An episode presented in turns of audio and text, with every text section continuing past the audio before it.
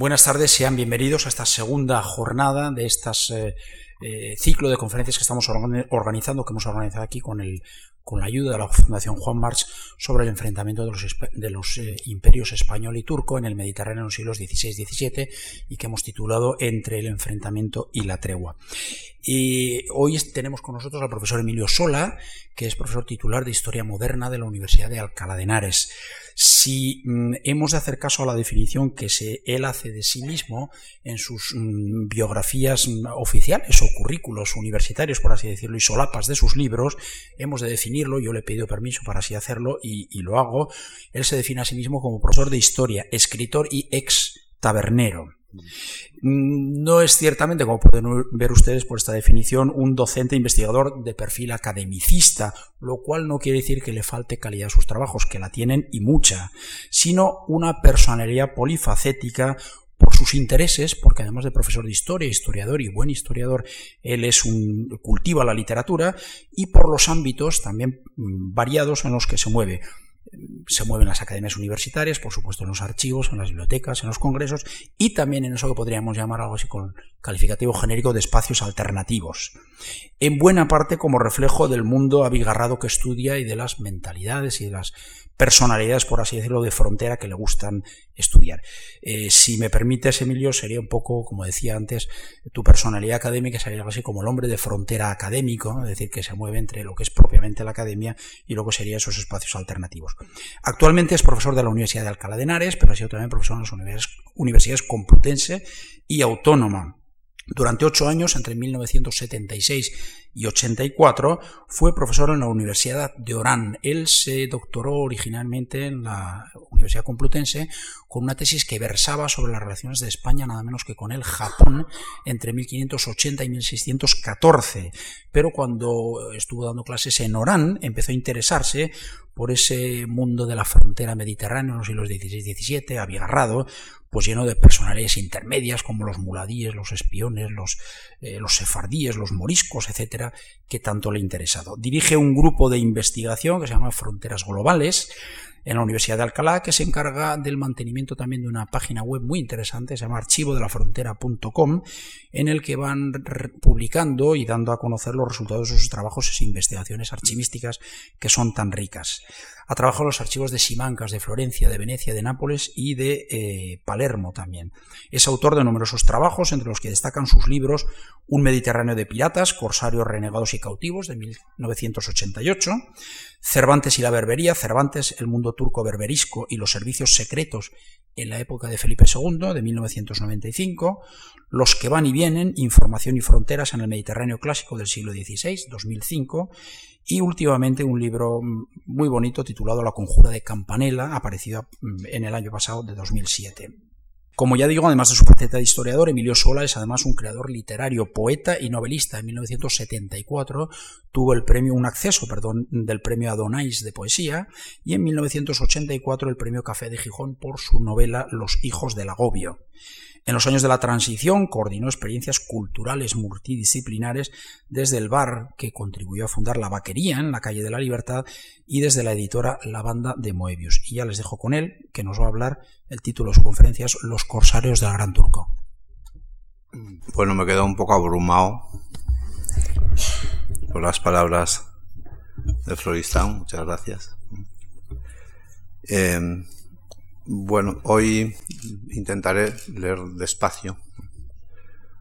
Hoy es, hoy 20 de noviembre, es un aniversario interesante también para eh, lo que voy a hablar aquí. Es la muerte de Andrea Doria, que muere a los 94 años, ya anciano, muy activo, en 1560, dos años después de su señor Carlos V, y eh, precisamente el año del origen del ascenso en poder en Estambul de Uchali, uno de los personajes que claves para esta conferencia de eh, la frontera mediterránea, el corsario muladí y el hombre económico moderno.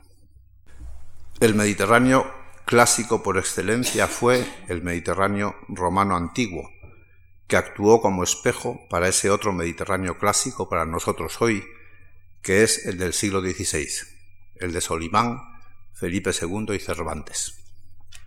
En ese nuevo clasicismo moderno, tan espejo para nosotros hoy como lo fue el clásico antiguo romano para él, hay un personaje de alguna manera ejemplar, si no emblemático, desde la actualidad, de quien podemos muy bien recordar el quinto centenario de su nacimiento este año, a la luz de los relatos de dos de sus mejores biógrafos, el, bailo veneciano Lorenzo Bernardo y el eclesiástico español Antonio de Sosa, editado en 1612 por Diego de Aedo, abad de Fromista. Es Ali Bajá, espada flamígera o llameante, o mejor, eh, cortante o tajante, mejor, en la narración turca, la contrafigura heroica de Juan de Austria, de quien sus biógrafos y Cervantes recogen el nombre de su tiempo de ascenso al poder, Aluch Ali u Ochali o renegado Ali, el calabrés tiñoso, como dice Cervantes en el Quijote, un mito de la frontera, Uchalí. Ni turcos, ni italianos, ni españoles se han dado cuenta de ello, cuando fue uno de los hombres más notables de este quinto centenario de su nacimiento en concreto. Fue uno de los hombres más notables de aquella espléndida frontera mediterránea, la frontera más íntima de Europa, en aquel momento de expansión planetaria vertiginosa que convertía al Mediterráneo en el primer centro captador de información de un mundo por fin circunvalado en su totalidad. A Lisboa y Madrid, Roma, Venecia y Estambul llegaba información de nivel planetario y una cada vez más densa red de avisos la redistribuía de inmediato, ampliamente glosada por toda Europa. Una Europa de la información previa y superpuesta a la Europa de la cultura y de la ciencia, a la Europa política. Redes de avisos como preperiodismo y servicios de información e inteligencia íntimamente ligadas a las redes comerciales y financieras, de las que la Casa Grande de Uchalí fue durante dos decenios nudo importante de comunicación. En las historias de Italia, el calabrés Uchalí no aparece para nada cuando en una historia de los italianos debe ocupar un destacado lugar, incluso en el límite como modelo de príncipe nuevo maquiavélico, hombre de fortuna y nuevo potentado. Boccaccio ya había perfilado con anterioridad el mito maquiavélico. Dice Boccaccio en el de Camerón, eh, en el 2.4, no hay un acto mayor de la fortuna, según creo, que ver a alguien elevarse desde la más extrema de la miseria al estado de rey. Un ideal heroico que se adaptaba a grandes capitanes como Hernán Cortés o Juan de Austria, modelo o mito desbordado incluso por Uchalí. Como rey de Túnez y de Argel, y luego como capitán del mar, o almirante otomano en Estambul, Uchalí y su casa grande de tres mil personas, arraeces de naves, maestros de maestranzas y remeros, era patrón de armadores navales, de construcciones públicas, llegaba, llevaba los negocios del mar y no se movía carga de trigo sin su control, de la misma manera que la armada turca no podía salir al mar sin sus chusmas de remeros y por ello también gran patrón de las fuentes de energía. Pero ante todo aparecía como el gran patrón de los corsarios, y en ese marco recibió una embajada particular del inglés Francis Drake y Draco en la lengua franca de los avisos al final de su vida. Para entonces, el mundo de los corsarios había pasado con cierta amplitud ya al Atlántico, en el marco de lo que se llamó la atlantización de la economía europea y de la iniciada economía mundo o modelo sistema mundial, que sistema mundial que dicen algunos autores, y estaba a punto de saltar también al Pacífico, a Asia Oriental, al mismo tiempo que el casi secular enfrentamiento Habsburgo-otomano debilitaba a sus dos principales protagonistas, el sultán de Estambul y el rey de España. El marino calabrés, el corsario muladí devenido capitán del mar o capudán pachá en Estambul en la época de Felipe II y Juan de Austria, se había convertido en el heredero del modelo creado por Aruch y Jairadín Barbarroja en la época de Carlos V y Andrea Doria pocos decenios atrás. Los corsarios muladíes. El enfrentamiento entre Habsburgos y otomanos en el Mediterráneo, en Hungría, en África y en el Índico también, constituye una de las líneas de fuerza mayores en aquel clasicismo peculiar del inicio del mundo colonial europeo, y ya en tiempos de Carlos V se integró plenamente en la dinámica europea de las fronteras con la alianza franco-turca o entre Valois y otomanos contra los Habsburgos. La instalación de los hermanos Barbarroja en Argel, culminada en 1529, y el paso de Jairadín a Estambul después crearon un nuevo clasicismo fronterizo en el que el Mediterráneo, con la reactivación del corso cada temporada, la campaña o empresa corsaria que se iniciaba cada primavera, durante decenios la Armada otomana iba a salir al mar casi cada temporada, a daño de cristianos súbditos del rey de España, con estímulos primero y en los años 50 ya con apoyo logístico o directo de Francia. Es algo que ya he escrito en otras ocasiones, bastante pues en estos libros que citó em, eh, José Manuel en la presentación, Cervantes y la Berbería, los que van y vienen, eh, o en la conjura de Campanella mismo. Es un fenómeno socioeconómico de interés que va a tener repercusiones políticas de alcance, el del corsarismo al servicio del Gran Turco. En particular, el fenómeno en ese marco de un corsarismo generalizado en la frontera mediterránea clásica de la gran abundancia de corsarios muladíes, en terminología de la frontera andaluza o frontera medieval hispana, o corsarios musulmanes nuevos, los denostados turcos de profesión o renegados, en los medios cristianos de origen de esos corsarios, sobre todo italianos. Se puede pensar en una tradición de incorporación o integración de extranjeros, tanto en la sociedad musulmana, y ahí los análisis de Ibn Khaldun son modélicos, como en la organización imperial otomana multinacional, en la que la institución de la Dushirme, que nos comentaba Bunes en la primera conferencia, que algunos llamaron plásticamente el tributo de los muchachos, jugó un papel destacado para el control militar de territorios fronterizos o lejanos. Pero el caso de los marinos muladíes, muchos de ellos capitanes o arraeces corsarios, adquiere personalidad propia frente al mundo militar genízaro, muy ligado a la de Usirme. Los corsarios, al servicio del Gran Turco, ya turcos o musulmanes o ya muladíes, tenían su autonomía con respecto a la organización militar de los genízaros, con su propia organización, la taifa de los corsarios. El historiador italiano Chiromanca la considera fundamental a la hora de tipificar un, dice él, modo de producción corsario en las ciudades marítimas berberiscas clásicas después de Lepanto, en donde su posición social puede considerarse dominante o determinante. La berbería central, principalmente Argel, era vista como un nuevo territorio colonial desde Levante, y así lo recogen los contemporáneos como Antonio de Sosa. Allí van las gentes de Anatolia y de Turquía a buscar fortuna, como hacen los españoles con América. Aquello son sus Indias y sus Perús.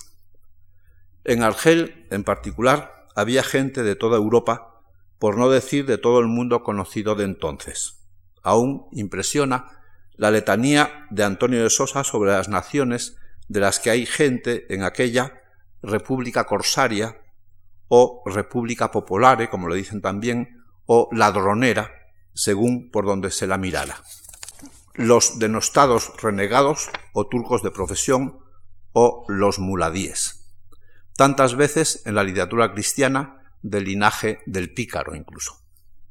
estas son palabras de Sosa, no hay nación de cristianos en el mundo de la cual no haya renegado y renegados en Argel.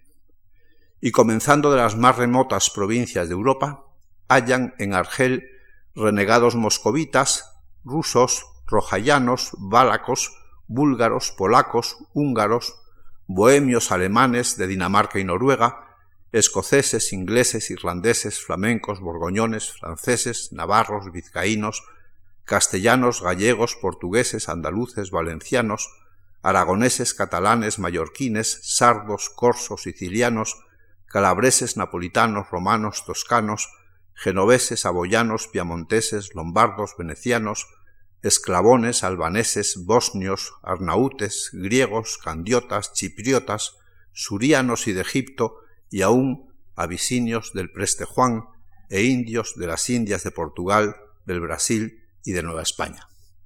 Todavía impresiona esta enumeración de Sosa mm, tremenda, ¿no? En Argel está pues, todo el mundo mm, recogido de alguna manera. Más de la mitad de la población pertenecía a este grupo multinacional o cosmopolita, los turcos de profesión. Dice también Sosa, los turcos de profesión son todos los renegados que siendo de sangre y de padres cristianos, de su libre voluntad se hicieron turcos. Estos y sus hijos, por sí solos, son más que todos los otros vecinos moros y turcos y judíos de Argel. De allí, de Argel y de Berbería, procedía el poder de los nuevos grandes capitanes del mar turcos, desde los Barbarroja hasta Uchalí y Hassan Veneciano, la mayoría de ellos corsarios muladíes. Cuando este proceso está culminando en tiempos de Uchalí, en otra frontera de gran vitalidad, la flamenca y holandesa, también de los medios populares marineros está surgiendo un movimiento como los mendigos del mar, en el marco de una de las revoluciones político-económicas más clásicas de la modernidad europea, que pronto iba a dejar sentir su presencia y acción en América y en el Atlántico, así como a partir de 1600 en el Pacífico, en Manila, Macao y Nagasaki o Edo en Japón. Brillantes empresas corsarias y de información o empresas económicas sin más. 2. El súbdito como obligado del bailo bárbaro, una clave de la modernidad. Es un bailo veneciano en Estambul, recién llegado Marco Antonio Barbaro, quien intenta explicarle al nuevo dux de Venecia, Pedro Loredano, el perfil de aquellos nuevos señores de la frontera, a raíz del ascenso o promoción de Uchalí en Estambul a Bajá de Argel. La fase final de su encumbramiento en la puerta o corte otomana a finales de 1568. Intenta teorizar mínimamente sobre los turcos de profesión como variante de los mercenarios o de las gentes de armas tomar, gendarmi, profesionales de las armas, los soldados como a soldado, que se suele decir en el momento. El soldado es súbdito por juramento y pagamento, dice el bailo, por lo que estando un soldado con el juramento y la paga obligado al príncipe a quien sirve, de inmediato se convierte en súbdito, y mucho más que si hubiera nacido en su estado no queriendo significar otra cosa este nombre de súbdito que obligado. Utilitarismo religioso y cambio de lealtad por utilidad. El bailo bárbaro parece estar teorizando sobre el sentido profundo de las lealtades.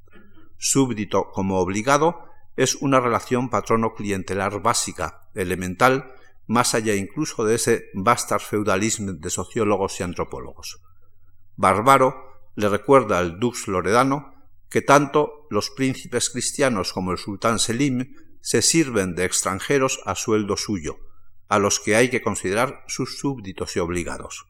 Y ese es el caso de los corsarios muladíes al servicio del gran turco, de los que Uchalí se está convirtiendo en adalid. El mundo de los muladíes en la frontera el de las empresas corsarias y los negocios secretos de los diferentes príncipes o potentados, el mundo de la información y del dinero, las nuevas lealtades y el hombre económico moderno, la irrupción de la modernidad que dicen. Tres, la frontera mediterránea o la frontera olvidada de Andujes. En los dos decenios de patronazgo en el mar del Calabres Uchalí, tanto Berbería como Estambul se llenaron de muladíes italianos, sobre todo también muchos españoles, muchos de ellos moriscos, en el momento en que el primer visir del sultán otomano en Estambul era el bosnio Mohamed Sokoli, la sultana madre era veneciana de Corfú y el principal financiero, el hebreo de origen portugués Juan Micas o Joseph Nasi, de la familia Méndez portuguesa de origen granadino, muchos años detentadores del monopolio de las especias portuguesas en Amberes, como Uchalí, integrantes de la cúpula de poder en Estambul. Una realidad que desbordaba los relatos de tinte nacionalista o confesional del momento y se anclaba en otras realidades. Venecianos, ragusinos y franceses, así como florentinos o luqueses y genoveses, también participaban en aquel comercio levantino con consulados en Alepo y Alejandría, muy interesados en la especiería del Índico y en el comercio del trigo, básico en el mundo mediterráneo. Los permisos de sacas de trigo se daban en Madrid o Nápoles, el trigo de Cerdeña, de Sicilia, de Tierra de Laboro, de Castilla, o en Estambul, el trigo de Anatolia o Transilvania, y algunos, como los venecianos o ragusinos, obtenían esos permisos de sacas de trigo tanto de turcos como del rey de España. El corso berberisco siempre estuvo muy ligado a los cargadores y transportes de trigo, y una de las funciones mayores de Uchalí como capitán del mar fue precisamente el control de esos movimientos comerciales, sobre todo en momentos de carestía o necesidades de abastecimientos extraordinarios, como era una salida de la Armada para una campaña en el mar. Las campañas sucesivas de los años 60 y 70 del siglo XVI generaron una gran cantidad de cautivos y su canje y rescate movilizaron grandes cantidades de dinero a cargo de mercaderes y rescatadores de cautivos, con frecuencia en paralelo a otros negocios mercantiles. Los libros de redenciones de cautivos de las órdenes religiosas también conservan el aire de, la documentación financiera, y a Argel y a Estambul fueron cantidades ingentes de dinero relacionado con estos negocios. Las chusmas de galeotes también hicieron más ágil este tráfico y oscilaron los precios de compraventa de esclavos para el remo según fuera alta o baja la actividad naval de esa temporada. La casa de Uchalí era uno de los centros de ese tráfico, de alguna manera tal el del petróleo hoy. En Argel la campaña corsaria se organizaba como una empresa económica más, con las más tradicionales y modernas formas organizativas, de sociedades hasta por acciones ya como se daría en la Inglaterra isabelina poco después, y un año que no salen a corso, a los dos meses se mueren de hambre y han de empeñar sus bienes para fletar sus naves, al decir de Antonio de Sosa, el compañero de cautiverio de Cervantes en Argel, que dejara más, las más vívidas narraciones de aquella realidad europea fronteriza, y es el que señala que la berbería en Turquía era vista como América desde España, un lugar en el que buscar fortuna sus Indias y Perús. En, un encuentro reciente en, Dubrovnik, Dubrovnik es la antigua Ragusa, es esta república como Venecia, que está a caballo entre el mundo turco y el mundo eh, cristiano. Eh, el profesor Paolo Preto, que es un profesor de, la Universidad de Padua, que es el gran experto en, los servicios secretos venecianos, el espionaje veneciano, sobre todo en Levante, eh, me glosó el verbo caratare y el concepto carato, que designaba el flete de una nave por porciones o porcentajes, una modernidad organizativa en esos momentos, con sus variantes instalada también en los usos del mar. En Nápoles yo había encontrado fletar una nave per carata, pero parece que el, el verbo es el verbo caratare. Es decir, este, esta peculiaridad de esas organizaciones de una galeota corsaria. 4. La imposibilidad de una edad de oro a causa del nuevo hombre económico moderno, una visión cervantina que se convierte en análisis. Tal vez sea Cervantes el escritor europeo que mejor trató aquella realidad, que conoció en profundidad por vivirla y como esclavo rescatado por un alto precio, 500 ducados, una alta cifra que debió ser costosa deuda para él. 500 ducados pues un sueldo normal en el momento de un soldado es un ducado al mes, de un jefe de soldados 10 ducados al mes, o sea, unos o 300 o uno al día, por ejemplo, para simplificar, y el, presupuesto de una casa nobiliaria media, como el duque de Sesa, por ejemplo, 10.000 ducados al año, sería una proporción 1, 30, mil, más o menos, en eh, esta sociedad estamental aproximadamente. 500 ducados era mucho dinero. A una de sus primeras obras teatrales le dio el título de Trato de Argel, y es en ella en donde despliega su visión global sobre aquella realidad, adoptando una forma clásica de discurso sobre la Edad de Oro, en boca de un cautivo de nombre significativo, Aurelio. Es una historia de cautivos, de la dureza y crueldad de la esclavitud, y su protagonista es Hassan Veneciano, un corsario muladí de la casa de Uchalí y quien le iba a suceder al frente de la flota otomana a su muerte en 1587. Con Hassan Veneciano pasa lo mismo que con Uchalí.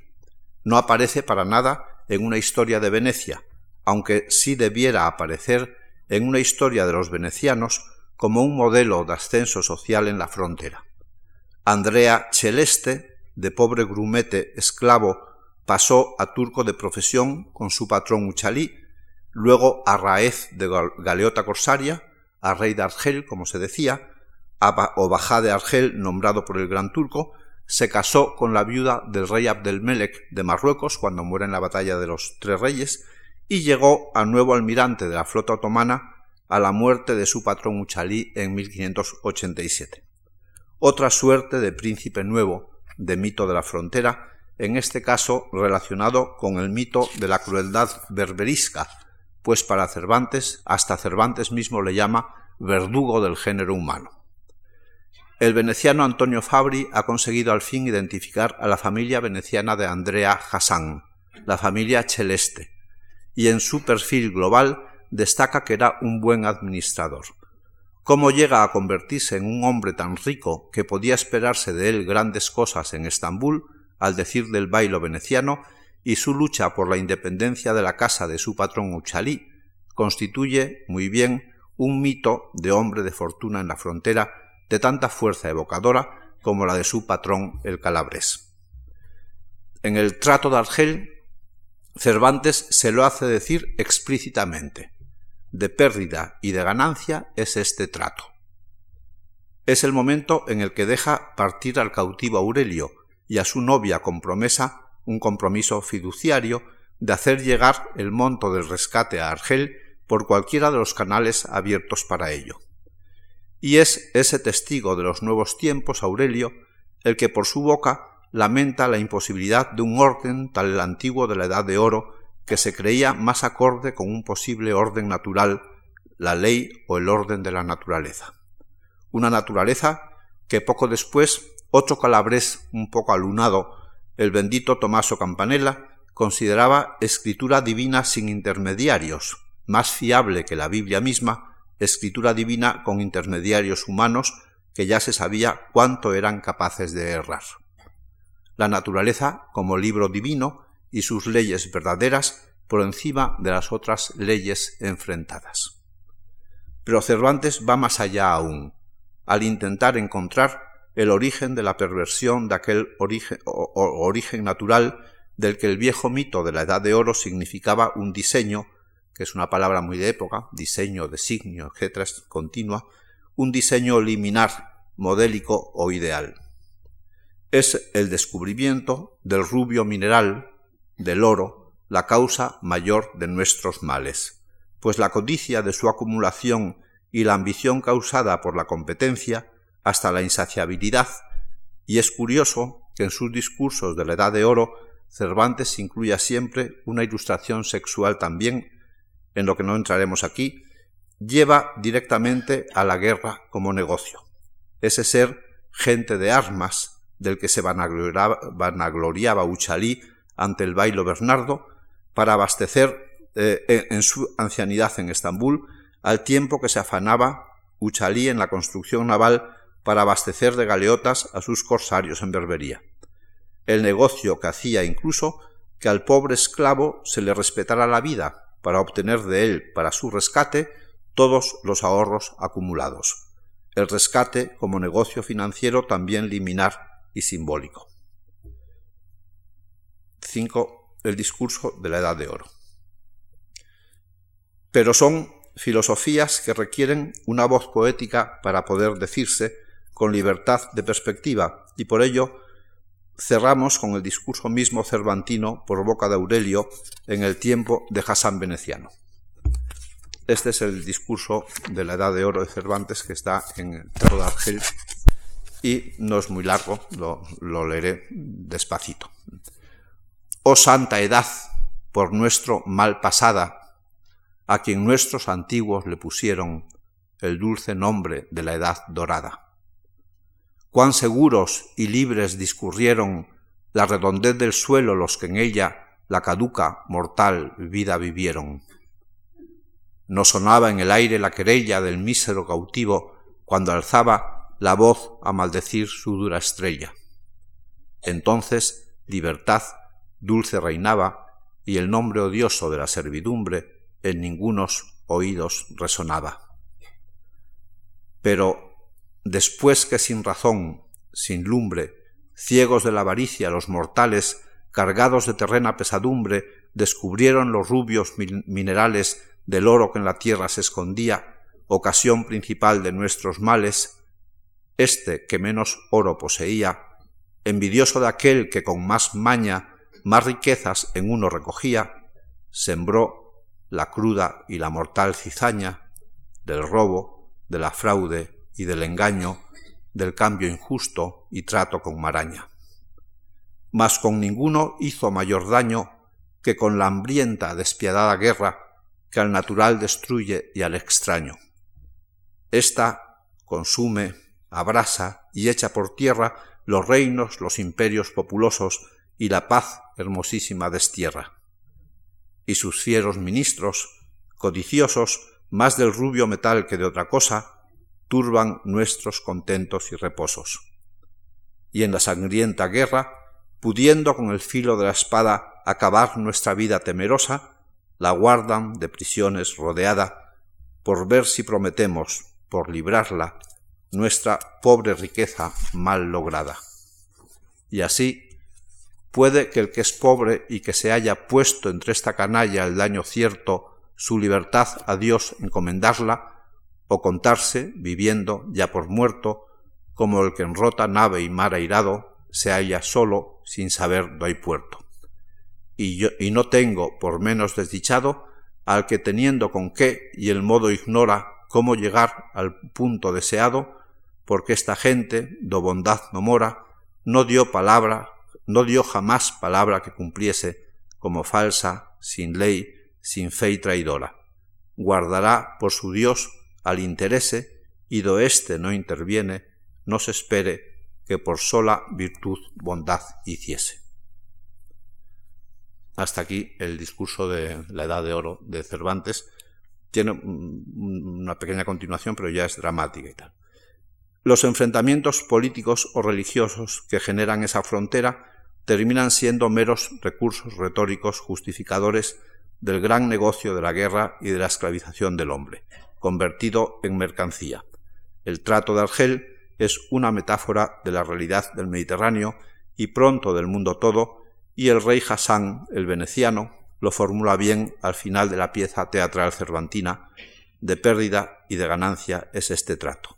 Esa es la normalidad, la realidad sustancial final primero. Con los tiempos que corren, Cervantes gana en lucidez, tal vez ese escribir como en profecía misterioso al que se refiriera días antes de morir, cuando dice que anudando los rotos hilos de sus historias sabremos lo que quiso decir y lo que sabía que se convenía decir. esos ecologismos y feminismos raros que aparecen aquí y allá y sólo ahora se descubren en su belleza expresiva. Si hace tiempo se me ocurrió proponerles a mis estudiantes una imagen para la nueva Europa que pudiera entender hasta los finlandeses, que parece que no comprenden bien palabras abstractas como libertad, igualdad y fraternidad, por ejemplo, en una noticia así muy curiosa de los finlandeses y su dificultad para comprender abstracciones que para nosotros son muy simples. Eh, esa imagen era Europa como casa de cristal, con todo claro encima de la mesa, ahora a la luz del discurso cervantino e intentando hilar los hilos sueltos de sus historias, de alguna manera el profetizar, que también dijera el bendito Tomaso Campanella, bien pudiera diseñarse otra imagen de alguna manera emblemática, tal tan al gusto de la época barroca, de la que venimos, la de la galeota corsaria como modelo de la empresa económica moderna. Corsarios muladíes es un nombre menos ofensivo y más justo, pienso, que el de corsarios renegados, que tienen un toque demonizador en la lengua de un relato nacionalista y confesional como el tradicional por ambas partes, por parte de turcos o por parte de españoles. El corsarismo clásico mediterráneo del siglo XVI tiene en los corsarios muladíes un modelo de hombre de fortuna, con su dios el interés, modelo de nuevo hombre de empresa económica agresiva y exitosa, y que puede causar gran extrañeza al intentar ser analizado en el momento y hasta escándalo. Sosa Aedo llegó a decir que el berberisco o turco de profesión no tiene honra, puesto que tan bueno es Pedro como su amo y no vale uno más de lo que tiene, y se pregunta que, no habiendo honra, ¿qué virtud puede haber? De ahí también el término, con su toque despectivo, desde una perspectiva de sociedad estamental tradicional, de República Popolare, que se aplicó a aquella república corsaria o ladronera que era la Argel turco-berberisca a los ojos del norteño, con sus innumerables arraeces y dirigentes con perfiles de mito en ocasiones, y tantas veces italianos exiliados o huidos de sus tierras de origen al encuentro con la diosa Fortuna, la verdadera diosa global en esa frontera. Tal vez haya que intentar, para comprender aquella realidad clásica para nosotros hoy, un relato no nacionalista y no confesional de ella, para alcanzar a captar su estructura verdadera, la de la modernidad barroca, la de la ciencia y el primer capitalismo comercial, en el que el mundo turco-berberisco y el enfrentamiento Habsburgo-otomano tuvieron tanta importancia como el tesoro americano que dijera Hamilton, el mundo colonial europeo y la revolución de los precios, las nuevas fronteras que se abrían de la modernidad. Bueno, hasta aquí es el texto que tenía preparado para ustedes hoy.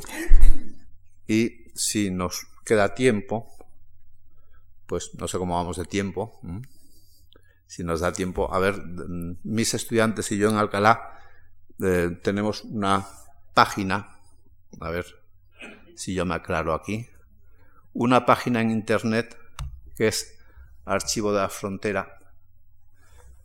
Eh, este es uno de los documentos. Este es por las negociaciones de 1569 y 1570 para traer a Uchalí, este Uchalí, al servicio del rey de España, mercaderes o financieros y espías. Bueno, esto es una de las operaciones secretas de Felipe II cuando está plena la guerra de las alpujarras de los moriscos y manda a un amigo suyo de infancia, a un tal Ganguza, y manda a otros eh, a unos mercaderes corsos, los Gasparo Corso, que viven en Valencia, en Marsella y en Argel, que tienen un primo muladí en Argel, que es Mami Corso, Mami Chaya, lo mandan para decirle a Uchali que si vuelve al servicio de su, de su rey natural Felipe II, le hace duque, conde o marqués o lo que quiera, con tierras en el sur de Italia, con gente que trabaje para él por valor de 10.000 o 12.000 escudos al año. Lo ennoblece. Dice, vuelve a tu señor natural, que te ennoblezco, más o menos, ¿no? Bueno, en esta, este es, bueno, es un, es un, son, es, es uno de los, de los, a ver si consigo yo llegar a esto. Bueno, la página de Archivo de Frontera tenemos una colgada en estos momentos, que es esta, a ver si sale, esta. Esta es la que pueden consultar en internet ahora. Es archivoafrontera.com. Y bueno, es, es y, pero estamos preparando otra que no se no está colgada todavía. Esperamos poder tener eh, pues tenerla ya pronto ah, en, en marcha, que es la que les quería mostrar. Bueno, y dónde está esta, esta, pues ahora ya no la consigo yo. Bueno, pero bueno, esto yo creo que les, quería mostrarles esa página nada más y ofrecérsela mm, pues para consultar cosas en ella o incluso para eh, mandar eh, material si les apetece o tienen o ganas o tienen. A esta es la antigua a ver si sale la nueva. La nueva es que tiene más buscadores. Pues a lo mejor no quiere salir. Pues bueno yo con esto mm, he terminado muchas gracias